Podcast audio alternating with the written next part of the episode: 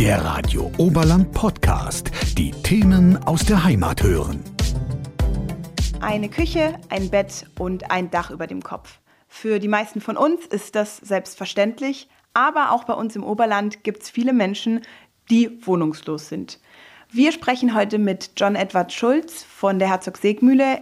Er arbeitet mit Wohnungslosen und erzählt uns ein bisschen darüber, wie es ist, in so einer Situation zu sein und warum es gar nicht so einfach ist, da wieder rauszukommen. Lieber Herr Schulz, stellen Sie sich doch gerne erstmal vor. Ja, mein Name ist John Edward Schulz, bin 54 Jahre alt, ähm, arbeite seit 20 Jahren in der Wohnungslosenhilfe und äh, bin zurzeit äh, stellvertretender Geschäftsbereichsleiter der Wohnungslosenhilfen Menschen in besonderen Lebenslagen und bin zuständig für die regionalen Angebote, da unter anderem auch für die Wohnungsnotfallhilfe, also die gesamten ambulanten Angebote im Moment in fünf Landkreisen.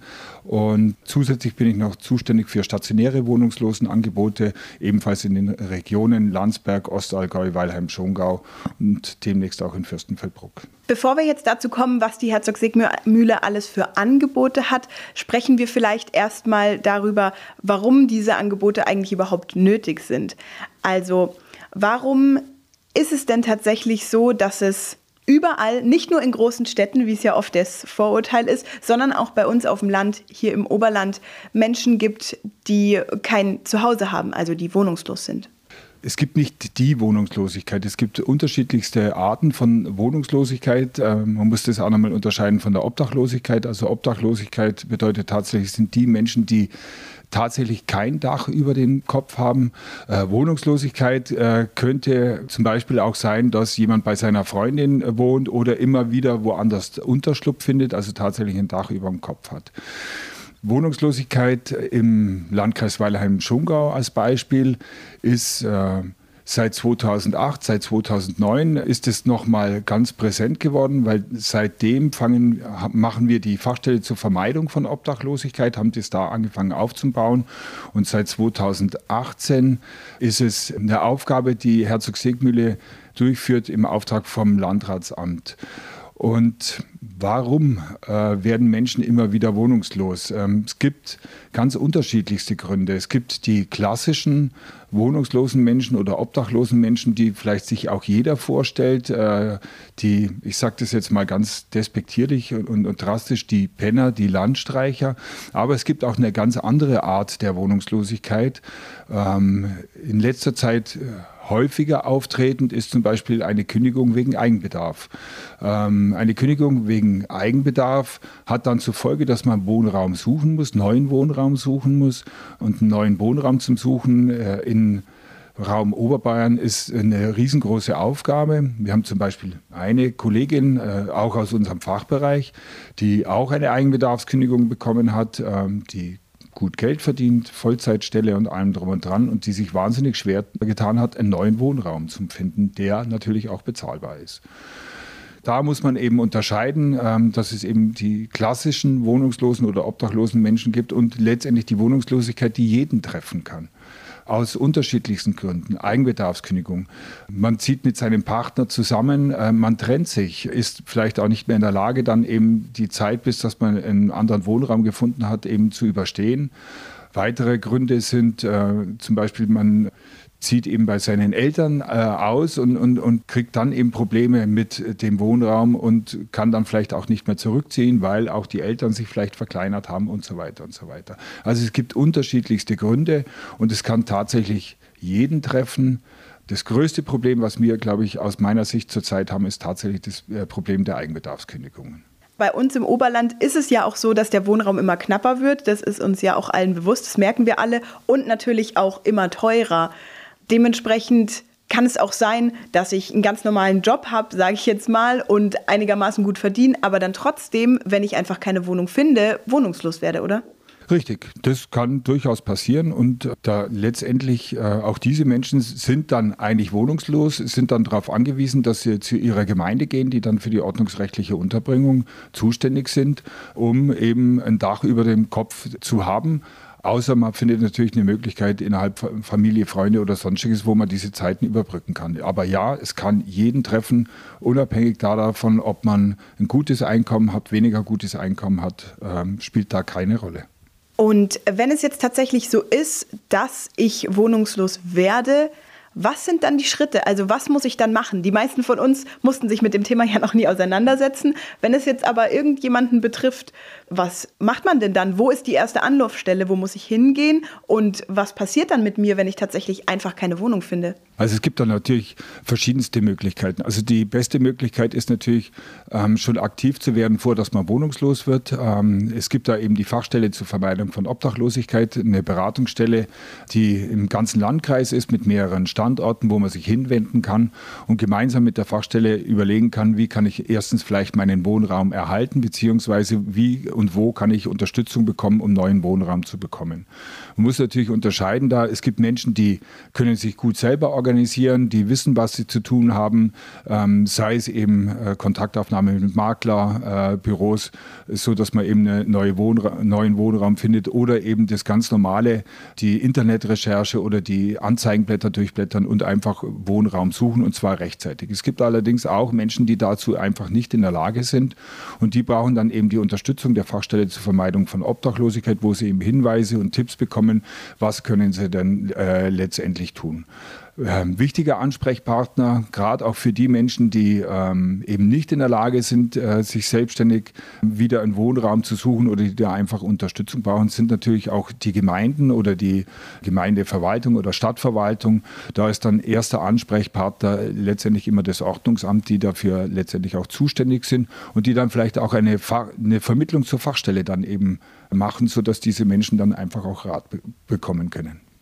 Also das heißt, der Unterschied zwischen Wohnungslosigkeit und Obdachlosigkeit ist, wenn ich wohnungslos werde oder weiß, ich werde das, dann kann ich irgendwo hingehen und dann werde ich zum Beispiel an die Herzog-Sieg-Mühle weitervermittelt, wo ich dann zumindest ein Obdach bekomme, auch wenn keine Wohnung, oder? Genau, also wenn jetzt tatsächlich die Wohnungslosigkeit vor der Tür steht, dann ist es eben tatsächlich die Möglichkeit, also die, für die ordnungsrechtliche Unterbringung ist eben immer die Gemeinde zuständig und die sind dort immer in der Pflicht, die, dass man diese Menschen dann eben unterbringt. Es gibt eben Menschen, die können das nicht, die dann tatsächlich dann in die Obdachlosigkeit geht, ähm, aber auch für die gibt es natürlich eine Beratungsmöglichkeit und zwar seit letztendlich finanziert auch durch das Landratsamt seit diesem Jahr, seit dem 1. Februar wurde oder seit dem 1. März ist es umgesetzt worden, und zwar die aufsuchende Sozialarbeit, wo letztendlich dann auch äh, Sozialarbeiter und Sozialarbeiterinnen der Diakonie Herzog-Segmühle eben diese Menschen, die tatsächlich obdachlos sind, die vielleicht auch in der ordnungsrechtlichen Unterbringung wohnen, eben dann begleiten und unterstützen, wieder Wohnraum zu finden.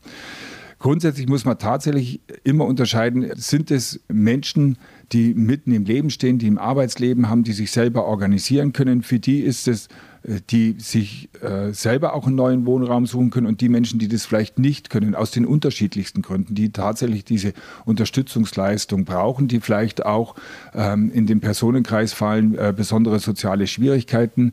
Man hört ja oft diesen Satz, in Deutschland muss niemand auf der Straße leben. Ist es denn tatsächlich der Fall? Also gibt es eigentlich immer Hilfe für alle Menschen? Und warum gibt es dann aber auch Menschen, die auf der Straße leben tatsächlich? Im Grunde genommen ist es tatsächlich so, es ist äh, geregelt, gesetzlich geregelt, dass kein Mensch in Deutschland auf der Straße leben muss. Da ist eben das Ordnungsrecht, äh, ist, greift da eben und äh, die, für die ordnungsrechtliche Unterbringung ist tatsächlich immer die, der Ort zuständig, wo der Mensch tatsächlich wohnungslos ist. Das heißt, werde ich zum Beispiel heute in München wohnungslos oder gebe an, ich bin wohnungslos, dann ist die Stadt München zum Beispiel zuständig für die ordnungsrechtliche Unterbringung. Da ist natürlich dann immer die Frage, sind ausreichend Kapazitäten da, um äh, einen Menschen unterzubringen oder nicht. Leider passiert es schon immer mal wieder, dass Gemeinden oder Städte sich äh, der Verantwortung entziehen aus den unterschiedlichsten Gründen und sagen, die Zuständigkeit liegt nicht bei mir. Und Menschen, die natürlich ähm, vielleicht nicht in der Lage sind, äh, auf ihr Recht zu pochen oder vielleicht auch gar nicht wissen, wo die Zuständigkeit liegt, lassen sich dadurch natürlich in Anführungsstrichen gerne vertreiben und gehen dann zur nächsten Gemeinde. Und von dem her ist das ein Grund, warum nicht äh, alle Menschen untergebracht werden. Der nächste Grund ist natürlich, dass es auch Menschen gibt, die einfach sich schämen und nicht in die ordnungsrechtliche Unterbringung gehen, die natürlich nicht immer im, im allerbesten Zustand sind. Oder letztendlich ähm, gibt es auch Menschen, die eben unabhängig sein wollen und nicht auf den Sozialstaat zurückgreifen wollen. Und natürlich gibt es auch Menschen, die das einfach nicht können, die es nicht in Anspruch nehmen können. Also neben den Menschen, über die wir vorher schon gesprochen haben, die tatsächlich mitten im Leben stehen und die einfach auf dem Wohnungsmarkt zum Beispiel keine Wohnung bekommen oder so, ist es ja schon auch, wie Sie schon gesagt haben, öfter so, dass Menschen, die aus schwierigen sozialen Verhältnissen kommen oder vielleicht auch Migranten unter dem Thema Wohnungslosigkeit oder Obdachlosigkeit leiden. Warum genau ist es denn so und was ist die Schwierigkeit, da denn tatsächlich auch wieder rauszukommen? Vielleicht gerade, wenn man jetzt nicht, ich nenne es mal, mitten im Leben steht. Ja, genau. Also das sind, was Sie jetzt da eben beschrieben haben, das sind tatsächlich die Menschen, die äh, eben besondere, nennt man eben vom Gesetz her so besondere soziale Schwierigkeiten. Das ist im Sozialgesetzbuch Nummer 12, ist das, Paragraph 67, die eben wohnungslos sind und zusätzlich noch besondere soziale Schwierigkeiten mit sich bringen. Besondere soziale Schwierigkeiten beziehen sich zum Beispiel auf den ähm, wie kann ich denn wohnen? Kann ich denn wohnen? Bin ich wohnfähig? Betrifft aber auch das äh, Teil zum Beispiel materiell, ein ganz wichtiger Punkt zum Beispiel. Das Thema Schulden spielt da eine große Rolle. Das Thema Mietschulden spielt eine ganz große Rolle, was eine der größten Hürden in der heutigen Zeit ist. Ähm, dann äh, das Thema Arbeit spielt natürlich eine Rolle. Ähm, liegt eine Arbeitsfähigkeit vor? Ist äh, eine Ausbildung vorhanden und so weiter, so dass ich letztendlich auch die äh, Grundlage schaffen kann, um einen Wohnraum zu bekommen. Dann das Thema soziale Beziehung spielt eine ganz eine wichtige Rolle. Habe ich soziale Beziehungen? Kann ich soziale Beziehungen eingehen? Kann ich sie halten und so weiter? Und damit ist nicht nur die Familie gemeint, sondern auch, wie gehe ich denn in äh, einem Mietwohnhaus mit meinen Nachbarn um? Wie gehe ich mit meinem Vermieter um? Wie kommuniziere ich mit dem? Dann natürlich das Thema Gesundheit spielt eine ganz große Rolle. Es gibt tatsächlich auch Studien, die das belegen, dass psychische Auffälligkeiten oder psychische Belastungen für, bei Menschen mit Wohnungslosigkeit schon eine ganz entscheidende Rolle spielen. Dabei natürlich auch das Thema Sucht spielt auch eine Rolle. Ähm, ist eine der psychischen Auffälligkeiten oder psychischen Erkrankungen, die sie mit sich bringen. Und was dann natürlich auch nochmal eine ganz eine wichtige Rolle äh, spielt, ist die lebenspraktischen Kenntnisse. Unter die lebenspraktische Kenntnisse fällt nicht nur, kann ich kochen, kann ich einkaufen und sonstiges, kann ich mein Leben organisieren, sondern da spielt auch, kann ich Briefe öffnen, kann ich sie lesen, kann ich sie verstehen, spielt da eine ganz eine wichtige Rolle. Also diese sechs Punkte äh, umfassen eigentlich ein, ein ganz ein großes Konglomerat Konglomerat, die vielleicht den Zugang oder den Wiederzugang zum Wohnraum einfach erschweren.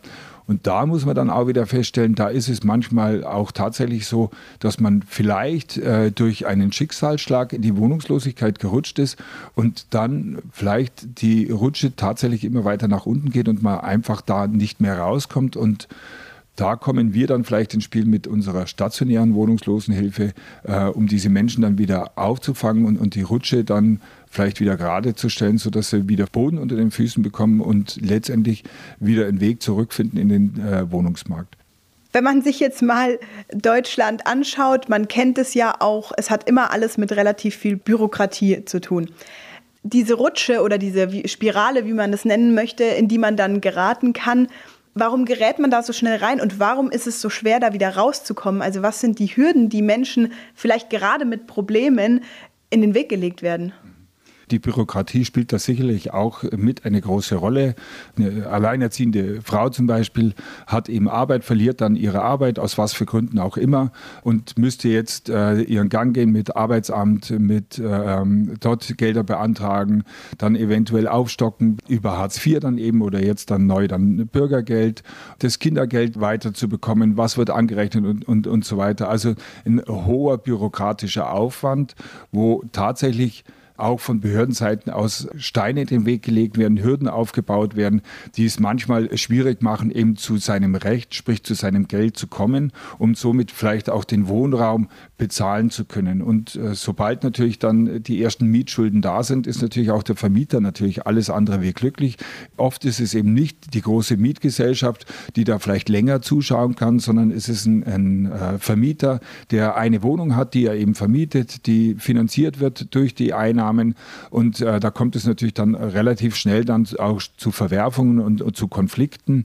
Und nur weil es nur letztendlich an dem Geld liegt das fehlende Geld ist es letztendlich. Und da ist es aber tatsächlich so, wenn da Unterstützung eben da ist, äh, gerade eben zur, bei der Fachstelle zur Vermeidung von Obdachlosigkeit, die schauen sich das alles gemeinsam an und verhelfen den Menschen zu ihrem Recht, nämlich zu ihren Geldern, um letztendlich dann auch den Mietwohnraum äh, zu erhalten. Also die Bürokratie spielt da eine ganz entscheidende Rolle, auch für uns als Sozialarbeiter. Es gibt ständig Änderungen, ähm, ist es relativ schwierig, sich durch den Wust durchzuarbeiten wer bekommt welche Gelder.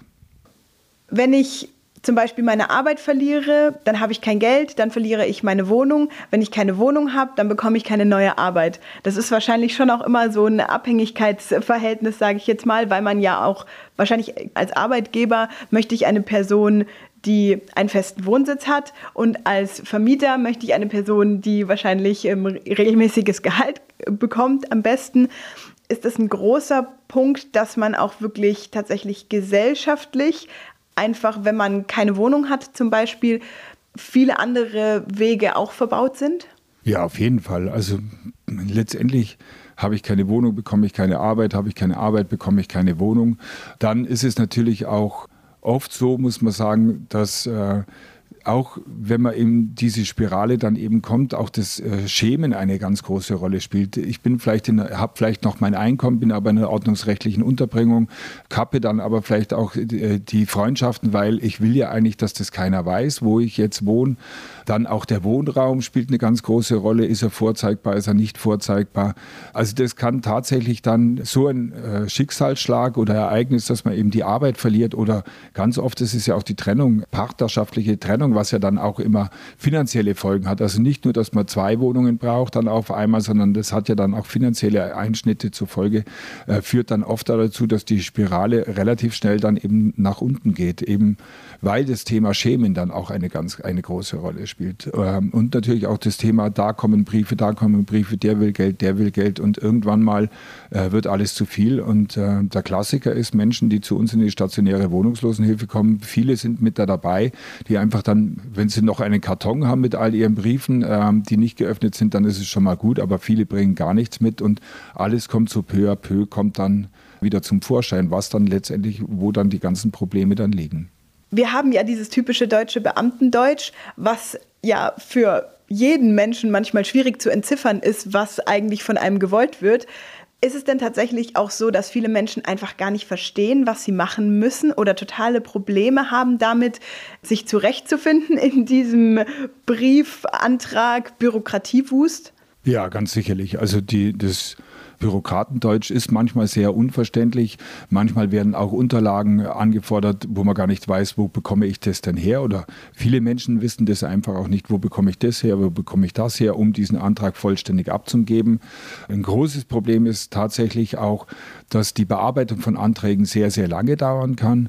Ähm, in der Regel sollten alle Anträge eigentlich innerhalb von sechs Wochen spätestens bearbeitet werden. Aber wenn ich jetzt irgendwo wohne und ich habe kein Geld und ich bekomme erst in sechs Wochen wieder Geld, äh, wie soll das funktionieren? Ähm, und da gibt es eben auch keine Möglichkeiten, wie man da schnell eben eine Lösung finden kann. Ähm, wenn dann noch dazu kommt, dass man Unterlagen besorgen muss, dann wird, verzögert sich das Ganze und dann fängt die Spirale dann letztendlich dann tatsächlich an. Äh, das geht also wirklich sehr, sehr schnell allein schon einen Arbeitslosengeldantrag einfach abgeben und innerhalb von ein paar Tagen das Geld zu bekommen, ist leider eine Seltenheit. Wenn es wirklich einfach so ist, dass ich kein Geld habe, was mache ich denn dann? Ich kann mir ja auch dann kein Essen kaufen oder so wenn tatsächlich kein Geld mehr da ist, was relativ häufig vorkommen kann. Die erste Anlaufstelle ist natürlich oft äh, Familie, Freunde oder sonstiges. Kannst du mir Geld leihen? Ich bekomme es ja dann wieder und allem drum und dran. Oft ist es, muss man leider auch sagen, der Hinweis vom Jobcenter oder von der Arbeitsamt, da gehen sie halt äh, zur Tafel, da bekommen sie was zum Essen. Aber das löst ja auch nicht das Problem, ähm, dass ich dann vielleicht eine Familie versorgen muss und es löst auf keinen Fall das Problem, dass ich ja meine Mietzahlungen und sonstige Verpflichtungen ähm, erfüllen muss. Was sind denn vielleicht Dinge, die da geändert werden könnten oder was würden Sie sich wünschen, was besser werden würde oder einfacher werden würde, damit dieser ganze Kreis schneller durchbrochen werden kann? Also ich glaube, für diese Menschen ist es äh, zwingend notwendig, ähm, dass die Bearbeitung von den Anträgen schnell passieren muss.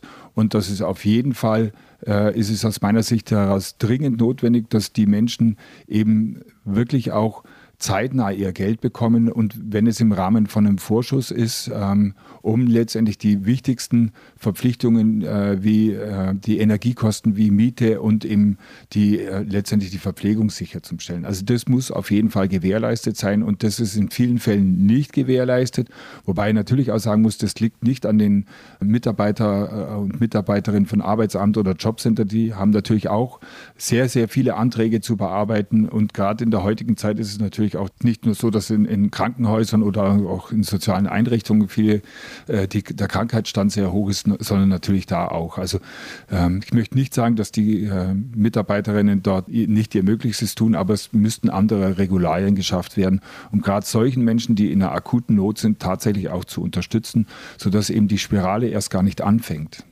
Was kann ich, wenn ich vielleicht jemanden kenne, der kurz vor der Wohnungslosigkeit steht oder wenn ich selber vielleicht auch kurz davor stehe, was ist das, was ich tun kann? Wie kann ich helfen? Wo kann ich hin? Und was sind die Angebote?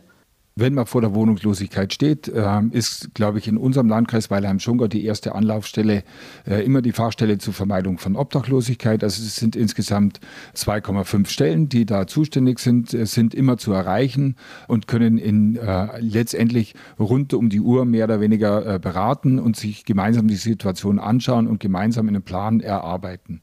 Interessanter dabei ist, es ist nicht nur ein Angebot eben für Menschen, die vielleicht von der Wohnungslosigkeit bedroht sind, sondern es ist auch ein Angebot für Vermieter, die eben feststellen, ah, mein Mieter zahlt nicht mehr das Geld. Auch die können sich an die Fachstelle äh, wenden und um Rat ersuchen oder vielleicht ein gemeinsames Gespräch dann letztendlich äh, äh organisieren. Also ich glaube, das ist eine ganz, ganz wichtige Anlaufstelle, die wir hier im äh, Landkreis haben, die flächendeckend eben ist. Und wir haben Beratungsstandorte in Penzberg, Weilheim, Peißenberg, Peiting und Schungau und kommen aber auch direkt vor Ort natürlich. Wenn man von dieser Spirale spricht, das hört sich ja immer nach einem sehr langen Prozess an. Ist es tatsächlich immer so, dass es lange dauert oder kann es auch sehr schnell wieder gehen, dass man wieder zurückfindet? Also es gibt tatsächlich viele Menschen, die bei uns stationär aufgenommen werden, also wo letztendlich äh, die besonderen sozialen Schwierigkeiten so gravierend sind, dass ein stationärer Aufenthalt äh, angezeigt ist oder notwendig ist. Da gibt es tatsächlich viele Menschen, die relativ schnell wieder äh, Boden unter den Füßen bekommen. Ähm, aber es gibt auch Menschen, die brauchen, die müssen einen langen Weg gehen aus den unterschiedlichsten Gründen. Und es gibt auch Menschen, die tatsächlich für den Rest ihres Lebens auf diese Unterstützung an, angewiesen sind.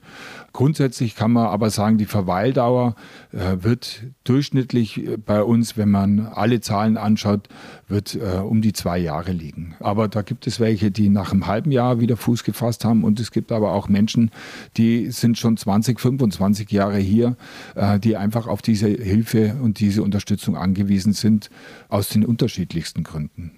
Sie arbeiten ja jetzt wirklich schon lange in dem Bereich. Gibt es einen Fall oder eine bestimmte Art von Fällen, die Ihnen total im Kopf geblieben ist, wo man so sagen kann, man kann manchmal fast gar nicht glauben, dass solchen Menschen sowas passiert, was vielleicht ähm, auch einfach zeigt, dass es eben jeden treffen kann. Meine Karriere in der Wohnungslosenhilfe hat tatsächlich hat im, im, Wohnen für junge Erwachsene angefangen. Also das war ist eine stationäre Einrichtung für junge Menschen zwischen 18 und 27. Manchmal äh, auch ist der eine oder andere älter, aber jung geblieben, sage ich mal, äh, und äh, brauchen einfach noch mal mehr Unterstützung. Also da ist es schon ähm, immer wieder eigentlich erschütternd, äh, wie viele junge Menschen das trifft, die aus den unterschiedlichsten Gründen irgendwie den Faden in ihrem Leben verloren haben.